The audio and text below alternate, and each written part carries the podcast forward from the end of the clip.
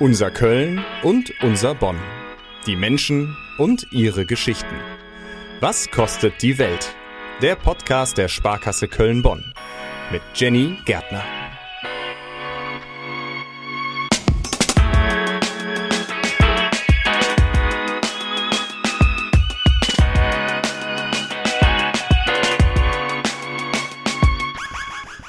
Von uns tun es unter der Dusche, im Auto, heimlich, wenn keiner zuhört. Laut singen. Aber immer mehr Leute machen das in Köln und Bonn auch ganz bewusst und gar nicht heimlich, mit voller Kehle bei den vielen Chören, die bei uns in der Region in den letzten Jahren entstanden sind. Das macht natürlich Gänsehaut. Aber wieso ist das eigentlich bei uns so? Wieso ist im Chorsingen wieder so hip geworden? Darum geht's im Podcast Was kostet die Welt von der Sparkasse Köln-Bonn. Ich spreche hier alle zwei Wochen mit spannenden Gästen aus der Region über Themen, die uns wichtig sind. Und in dieser Folge mit einem selbsternannten Chorfluencer. Mit den Grüngürtelrosen und den Fädelperlen gibt's in Köln einen Männer- und einen Frauenchor und in den letzten Jahren ist man an denen wirklich nicht vorbeigekommen. Das Besondere, beide haben denselben Chorleiter und das ist Konstantin Gold. Er leitet aber nicht nur Chöre, das macht er sehr, sehr gut. Er spielt auch noch Piano, auch das macht er gut. Er hat auch in seinem Leben schon sehr viele kreative Ideen umgesetzt. Ihr werdet das gleich merken. Er hat zum Beispiel für Jan Böhmermann gesungen. Er war Musical Director für die Rocky Horror Picture Show. Er hat Keyboard gespielt bei Shrek das Musical. Also wirklich tausend verschiedene Dinge. Konstantin, Zurück zum Chor. Aus eigener Erfahrung kenne ich das, dass wenn man sagt, hey, ich singe im Chor, man wird direkt in so eine klassische Kirchenchorecke gesteckt. Wie erklärst du den Menschen, was du wirklich machst? Ich versuche dann so ungefähr darzustellen, wo wir schon überall aufgetreten sind und wenn ich dann anfange mit äh, Lanxess Arena, Stadion, Jack im Sonnesching, Hockenheimring, Hockenheimring, jetzt genau Glücksgefühle Festival oder letztes Jahr Perukaville dann kommt schon so, hä, wie was? Perukaville, Glücksgefühle? Ja, mega. Also Riesenevents. Dann sind die Leute auf jeden Fall schon mal so, hä, okay, erzähl mal, was ist denn das?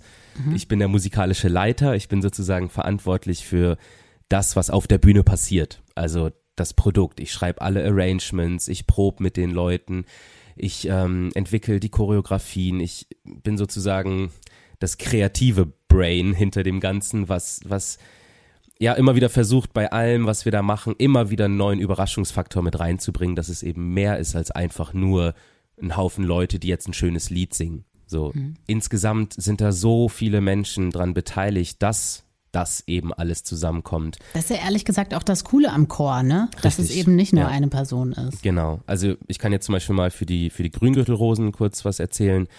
Gegründet haben das ja die äh, Besitzer von der Kölschbar, Malte und Dennis zusammen mit dem Bleibi von Rhythmusgymnastik, kennt man ihn wahrscheinlich, ja. Bleibtreu Boy. Letztens erst live gesehen. Ja. und wie war's? es war wie immer aufregend, wild und es ist viel Alkohol geflossen, auch auf der Bühne. Also ich, ich stehe da auch manchmal vor der Bühne und denke nur so, oh mein Gott, das ist irgendwie mein Chef oder so. Oh ja, ähm, ja. Schon auch witzig, aber Total. diese Menschen kommen natürlich mit unglaublichen Netzwerken um die Ecke. Ne? Also jetzt in Bezug auf auf die Grüngürtelrosen haben wir einfach so viele Partner und so viele Leute, die da durch dieses Netzwerk, was diese Jungs sozusagen aufgebaut haben, überhaupt erst entstanden ist. Und da habe ich mich sozusagen mit, mit meiner Expertise einfach mit reingezeckt mhm. und, und habe den ja, ganz am Anfang auch einfach die Wahl gelassen, so was, was wollen wir hier machen? Soll es ja. hier einfach nur eine Truppe Besoffener sein, die irgendwie Bock haben, in der Kneipe mal einen rauszuhauen? Oder wollen wir hier wirklich ein Act starten? Wollen wir hier wirklich ein Chor werden, der halt auch Bühnen erobert? Und die Antwort war klipp und klar, dass das ein Chor sein soll. Und dementsprechend habe ich die dann auch angepackt. Ich glaube, den ersten Gig hatten wir nach sechs Wochen, direkt hier in Köln im Gloria. Ach krass. Da waren, ich weiß nicht, wie viele waren da, sechs, siebenhundert Leute oder so. Stehkonzert von äh, Flomega. Und plötzlich waren wir da mit auf der Bühne und haben, haben mit ihm zusammen den Song äh, performt wo ich echt nur dachte, wie, wie kann das sein? Uns gibt es seit sechs Wochen und jetzt machen wir das. Äh, seltsam. Aber das ist eben das Netzwerk einfach. Ne? Ja, aber das ist so Hammer. Also ich meine, mittlerweile stehen da ja irgendwie 50 Leute dann auf der Bühne und singen zusammen, gemeinsam. Mhm. Also wenn ich mir das anhöre, ich habe jedes Mal Gänsehaut. Ich finde, das ist so, also diese Energie, die da auch rüberkommt. Also ich bin sowieso in meiner eigenen äh, Sphäre, wenn wir auf der Bühne stehen. Ich weiß nicht ich habe da mittlerweile wirklich mein, mein Space gefunden und habe einfach so Bock da zu performen. Also ich bin ja mit dem Rücken zum Publikum und mit, mit dem Gesicht zum Chor. Das ist ja schon mal irgendwie was Ungewöhnliches. Jetzt zum Beispiel auf dem Hockenheimring hatte ich da 50.000 Leute im Rücken. Oh Gott. Das gibt auch irgendwie Ruhe, weil ja. man halt nicht so in die Masse reingucken muss. Aber gleichzeitig trage ich natürlich die Verantwortung dafür, dass die Jungs vor mir dann auch wirklich das tun, was wir abgesprochen haben. Und zum Beispiel Jekim Sonnesching war so, wir hatten klipp und klar die Ansage 25 Minuten und letztes Jahr haben wir ein bisschen überzogen. Und das war uncool. Ich habe mich dann im Nachhinein auch noch bei der nächsten Band entschuldigt, weil die dann letztlich wieder einen Song weniger spielen durften. Mhm. Ich glaube, das war Klüngelköp letztes Jahr. Und deshalb habe ich mir vorgenommen, dieses Jahr werden wir definitiv auf den Punkt 25 Minuten bringen. Und mit Moderation, Aufgang, Abgang ist das ja immer nicht so ganz einfach. Dann habe ich einen Timer auf dem, auf dem Keyboard stehen und erkenne halt, oh scheiße, wir haben jetzt nur noch eine Minute Zeit. Ähm, ich muss jetzt kürzen. Und dann Ach, passiert das einfach live im ah. Song streiche ich dann irgendwie einen kleinen Part weg, entscheide jetzt, okay, doch kein doppelter Refrain am Ende, sondern nur einer oder wir nehmen jetzt eine andere Abzweigung. Und dann sind das so Momente, wo ich dann irgendwie mit Zeichen und Augen und hier Aufmerksamkeit, Achtung, wir, bla, bla, bla und oh Gott. Gestik, Mimik, was man so als Chorleiter dann ja auch irgendwie lernt. Ja. Alle müssen halt auch gucken, ne? Weil ansonsten, wenn einer dann irgendwie doch diesen Part singt, dann äh, ist doof. Ja, also wenn es dann einer doch macht, ist er halt der Blöde und merkt dann aber natürlich auch, hä, warte mal, links und rechts machen die alle was ganz anderes. Ja. Genau. Hat sich das eigentlich so organisch ergeben, dass äh, die Männer und die Frauen quasi gar nicht zusammen singen? Also dass es diese zwei Chöre gibt? Oder haben die gesagt, ja, wir wollen eh nicht zusammen singen, wir wollen ja unser eigenes Ding machen? Also die, die Rosen gab es ja schon deutlich länger und im Laufe der Jahre wurde ich immer und immer und immer wieder angesprochen, warum ich denn nicht einen Chor auch für Frauen machen würde. Und das hat sich so angesammelt. Und irgendwann habe ich dann gesagt, so, und jetzt mache ich das. Und da waren verschiedene Gruppierungen, die sich schon mal gesammelt hatten. Also da gab es schon so eine kleine Gruppe mit 20, die, die mich auch explizit gefragt haben.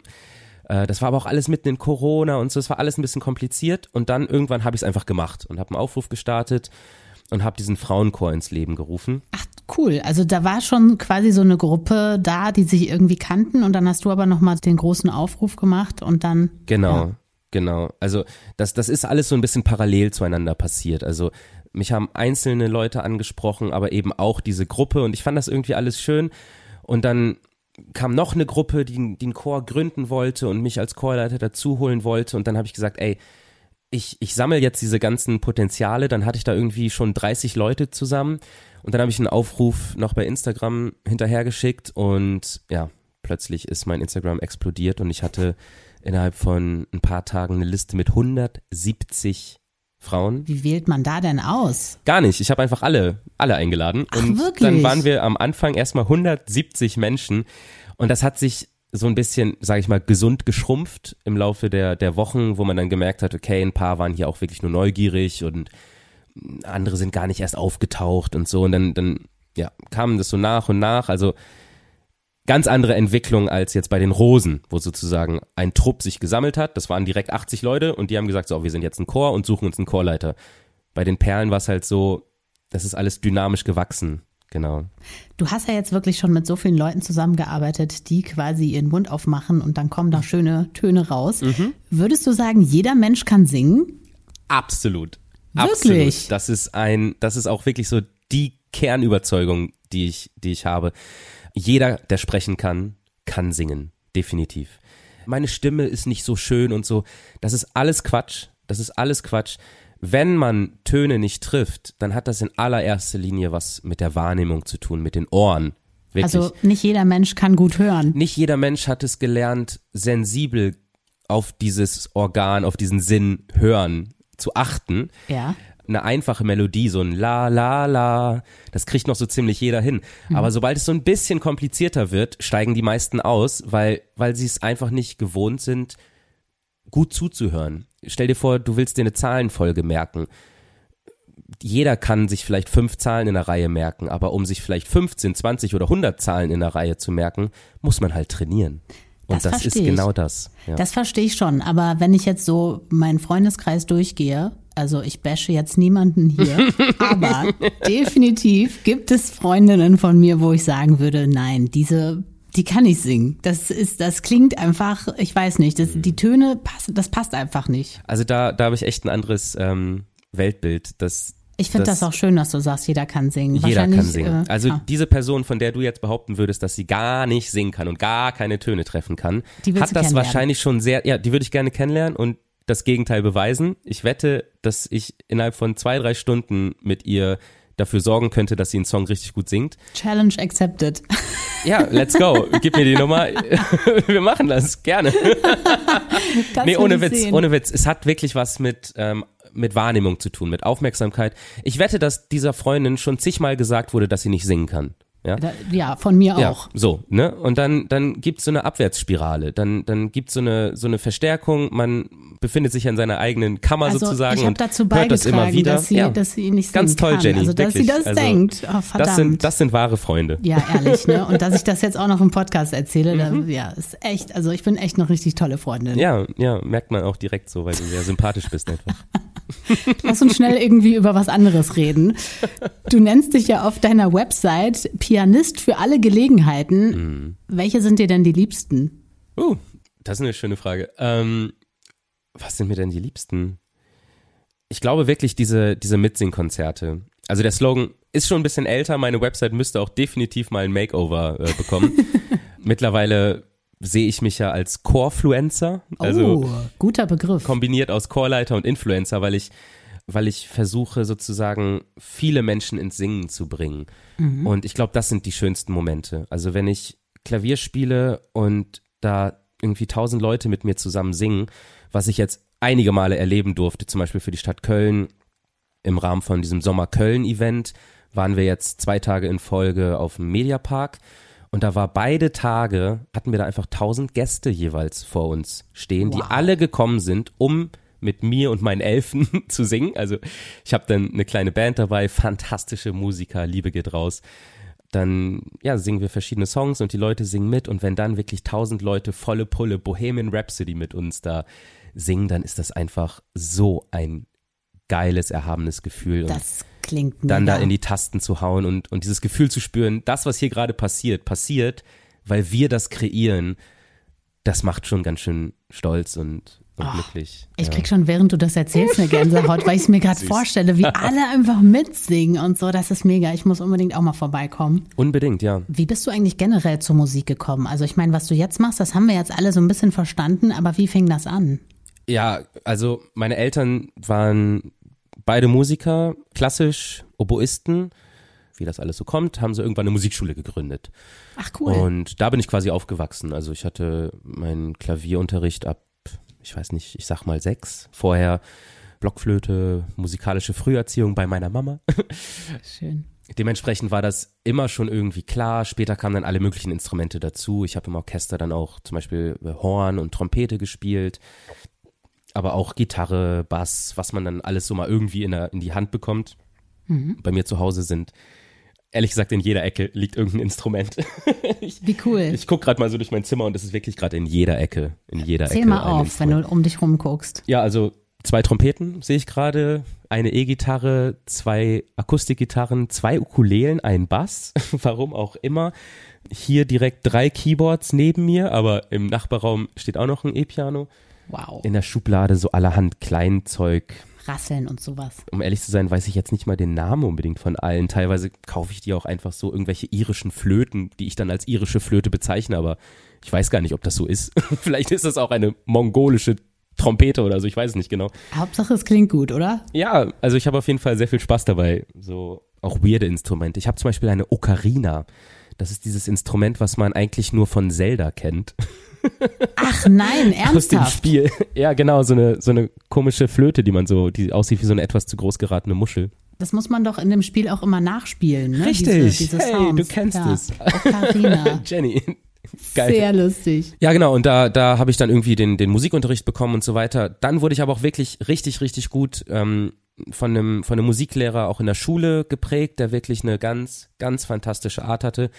Da habe ich dann auch Chor kennengelernt als Sänger und habe dann auch meinen ersten Chor mit 14 geleitet. Nicht dein Ernst? Ja. Mit 14? Mhm. Da habe ich äh, Gitarre spielen gerade wieder aufgehört. Ja. Also mein erster größerer Auftritt war damals wirklich mit 14. Der Chor bestand aus Menschen, die mir damals halt steinalt vorkamen. Die waren wahrscheinlich so 30. alt wie ich jetzt. Ja, wahrscheinlich so 30, 35 oder so. Aber ich hatte halt das Gefühl, die sind mindestens 120. Ja, natürlich. Und dann hatten wir da in der Stadthalle Papenburg, wo ich herkomme, den, den großen Auftritt und wir haben We Are the World von Michael Jackson äh, gesungen und ich war nervös bis zum geht nicht mehr. Da das waren irgendwie, ich. ich sag jetzt mal 400, 500 Leute im Saal. Ja, ich habe mir in die Hose gemacht. Also es war, es war für mich damals wirklich so der das Nonplusultra, das krasseste, was man überhaupt nur erleben kann. Es ist ja auch mega krass mit 14. Also ja, und ja. dann so viele Leute direkt. Ja, also war auf jeden Fall eine schöne Erfahrung. Also du bist ja jetzt auch zum Beispiel bei den Jadebuben. Das ist das Ensemble von Jan Böhmermann. Ja, genau. Wie ist das denn zustande gekommen? Ach, das war so ein, so ein typischer Fall von im richtigen Moment am, am richtigen, richtigen Ort, Ort sein. Ja. Das ist ja auch schon ewig her, das ist ja bestimmt schon seit zehn, elf Jahren machen wir das ja schon. Da war ich noch Student an der Musikhochschule und die Redaktion, ich glaube damals waren sie noch bei der BTF, haben in der Musikhochschule angerufen, da gab es so eine Künstlervermittlungsnummer irgendwie, oder ich glaube, der Asta hat das geregelt, ich weiß nicht mehr genau.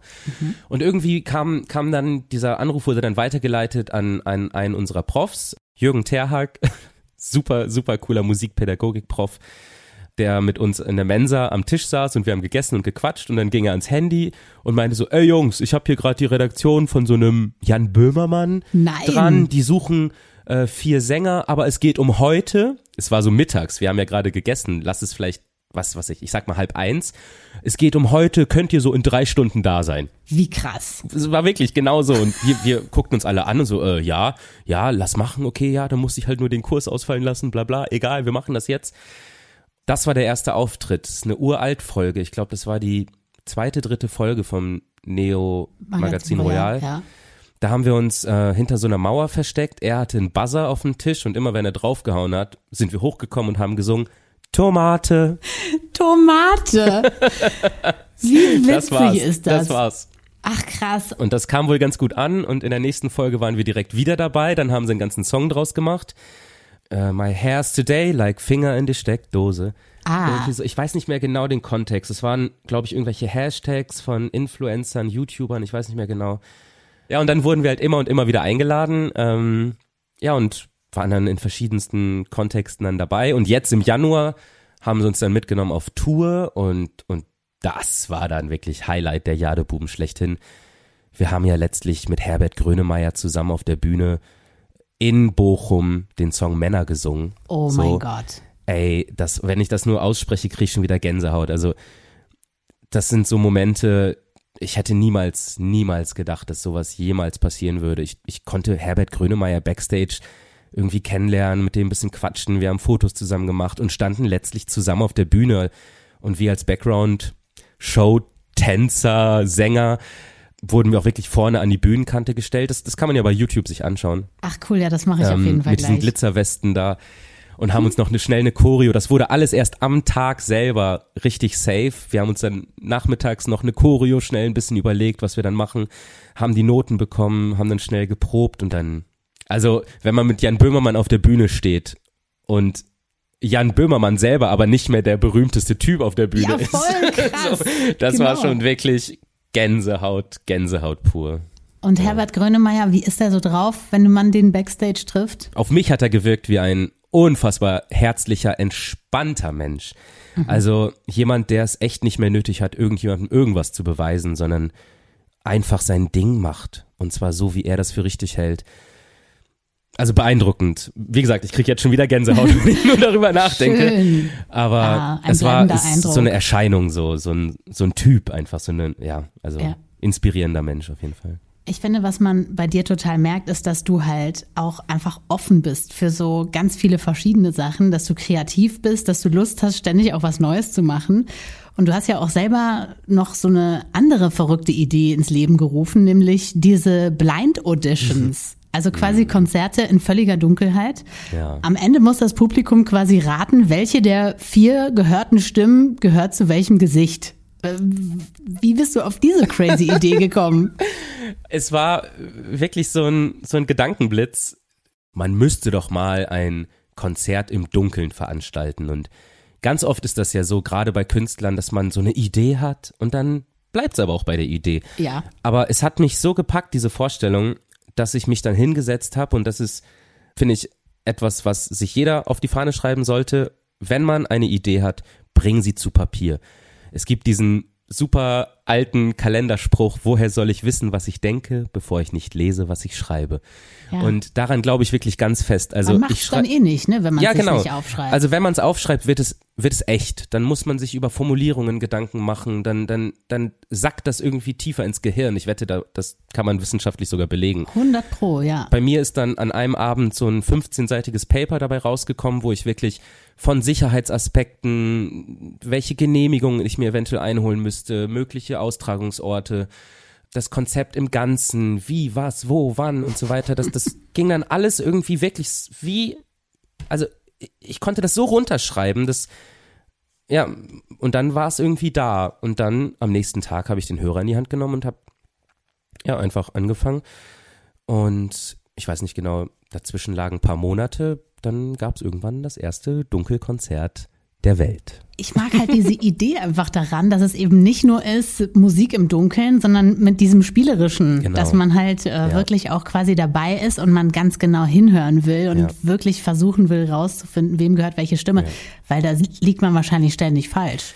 Ich habe letztlich auch meine Bachelorarbeit genau über dieses Thema geschrieben. Ach? Ähm, es geht darum, um den Entzug des visuellen Reizes und dann eben die Frage, wie, wie sich der, der auditive, die auditive Wahrnehmung verändert unter Ausschluss des visuellen Reizes. Irgendwie so also in der kompliziert Art. formuliert. Möglichst kompliziert, um zu wer, sagen, genau. äh, wie hörst du anders, wenn du nichts mehr sehen kannst. So. Voll geil. Das war echt eine Frage, die mich, die mich geritten hat. Und ich glaube, wir sind uns alle einig, dass, dass heutzutage alles nur noch darum geht, wie jemand aussieht in der Musikbranche sowieso. Ich meine, mhm. bis auf ganz, ganz wenige Ausnahmen, wo es dann schon wieder fast eben so pervertiert ist, dass man eben denkt, okay, der sieht so weird aus, dass das jetzt eben sein Markenzeichen ist. Aber in der Regel hast du ja wirklich nur die Topmodels irgendwie auf der Bühne, die dann halt noch so begabt sind, dass sie halt eben auch noch eine gute Stimme haben. Ja, da hast du recht. Ich wollte einfach mal wieder die Musik wirklich in den Mittelpunkt stellen und seit zehn Jahren machen wir das jetzt einfach. Ich darf wirklich auf Holz klopfen. Warte, das ist mein Schreibtisch. ähm, wir waren bisher bis auf, ich glaube, zwei Shows irgendwann so mittendrin vor in Corona, waren wir immer ausverkauft, was, was sich super, super gut anfühlt. Ja. Wir konnten expandieren im Laufe der Zeit und ja, ich hoffe, das geht so munter weiter. Würdest du denn sagen, es hat dir auch geholfen bei deinen ganzen 100 Projekten hier in der Region, dass die Leute hier auch so Bock haben, einfach auf Mitsingen? Äh, also jetzt ja. nicht nur Karnevalsmusik, aber auch? Und dass die Leute einfach hier so Köln, Bonn, dass alle sagen, ja geil, lass, lass mitsingen. Ich bin ganz fest davon überzeugt, dass das so ist. Ja. Also, was mir öfter äh, gespiegelt wird, ist, dass ich so eine, eine motivierende Art habe. Ich glaube, weil ich mich selber auch nicht so ernst nehme und wenn ich einen Fehler mache, dann ist das auch in Ordnung und ich glaube, dass das auch dazu führt, dass Leute sich leichter fallen lassen können. Mhm. Und ich glaube, dass genau wie du gesagt hast, in der Region die Hemmschwelle eh schon recht gering ist, dafür sich auch mal eben daneben zu benehmen und sich mal zum, zum Affen zu machen, so. Deshalb kommt das eine, glaube ich, zum anderen und ja, ist wahrscheinlich eine schöne Synergie dann irgendwie, die entsteht. Würdest du denn sagen, auch vor allen Dingen, wenn du dann irgendwie aus dem Norden hergekommen bist, diese Klüngelei hier in der Region hat dir irgendwie auch geholfen? Weil man hat ja gerade schon so rausgehört, das ging dann immer so von dem zu dem und dann mhm. kam es irgendwie zu dir und so. Also ich kann zum Beispiel sagen, dass ich der, der Chorleiter der Grüngürtelrosen nur aus einem einzigen Grund geworden bin, und zwar weil ich die Dunkelkonzerte mache. Der verbindende Punkt war sozusagen ähm, die, die Veranstalter, mit denen ich damals zusammengearbeitet habe, alles auch Freunde, Bekannte, aber eben auch Leute, die auch bei den Grüngürtelrosen sind. Und dann, dann kam das eine zum anderen und ich wurde dann sozusagen empfohlen, ey, ich kenne da jemanden, der macht diese Dunkelkonzerte, der, der moderiert auch, der, der ist so ein Musiker, der kann irgendwie von allem was, äh, frag den doch mal. Dann muss ich so denken, ja, das ist eine, eine Sache, die vor über zehn Jahren angefangen hat, wo ich gar nicht davon ausgehen konnte, dass sowas irgendwann mal passiert. Und jetzt ähm, ja, kenne ich irgendwie Vorstandsleute von Gaffel und darf da mal fragen und hier und da und bin irgendwie werd von verschiedenen Brauereien gesponsert und darf das und das und, und so die, die verrücktesten Momente irgendwie passieren mir und letztlich kann ich sagen, dass das alles da angefangen hat, wo ich einmal wirklich meine eigene Idee durchgezogen habe und der ganze Rest ist irgendwie daraus entstanden. Ganz schön crazy, oder? Wenn man so darüber nachdenkt. Das sagt das kreative Brain hinter den Grüngürtelrosen, den Fädelperlen und vielen anderen spannenden Musikprojekten hier in der Region. Chorfluencer Konstantin Gold und er sagt, jeder kann singen. Wir haben uns in dieser Folge angeschaut, warum Chöre eigentlich bei uns in der Region wieder so ein Ding geworden sind. Wir hören uns am Montag in zwei Wochen wieder und damit ihr keine Folge verpasst, abonniert einfach diesen Podcast und lasst uns gerne ein paar Sterne da.